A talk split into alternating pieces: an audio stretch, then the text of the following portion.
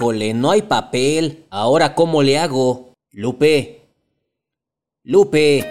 ¿Sabes de dónde viene?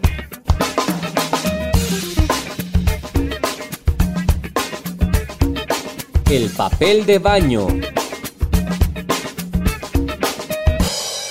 ¿De dónde viene?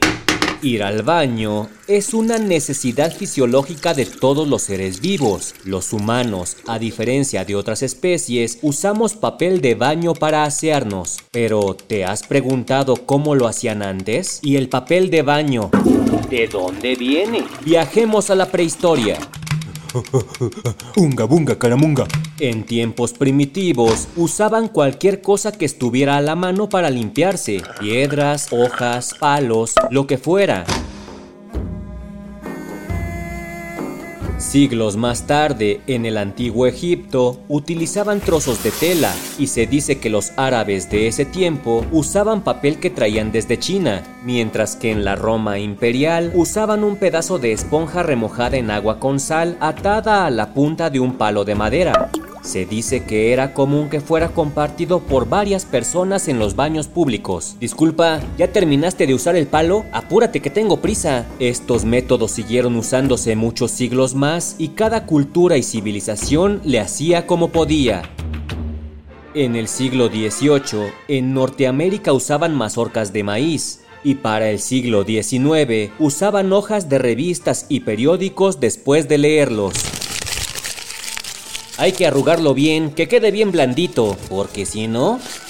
Pero fue hasta el año 1857 cuando la estadounidense Joseph Galletti inventó el papel terapéutico Galletti, que constaba de hojas de papel para baño con humectante. Ah.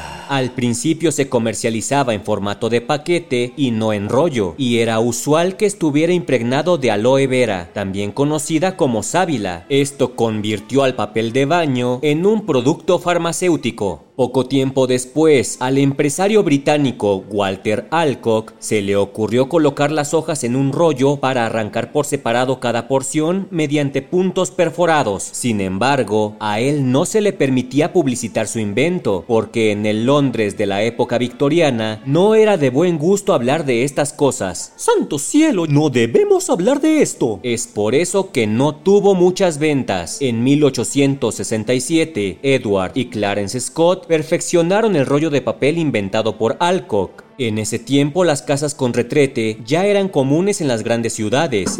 Se dieron cuenta que faltaba un detalle, algo que facilitara la innombrable operación de asearse. Vendieron sus rollos envueltos en papel corriente y cerrados, donde escribieron esta leyenda. Para el cuarto más pequeñito de la casa. La gente entendió a qué se refería y el papel de baño aumentó sus ventas.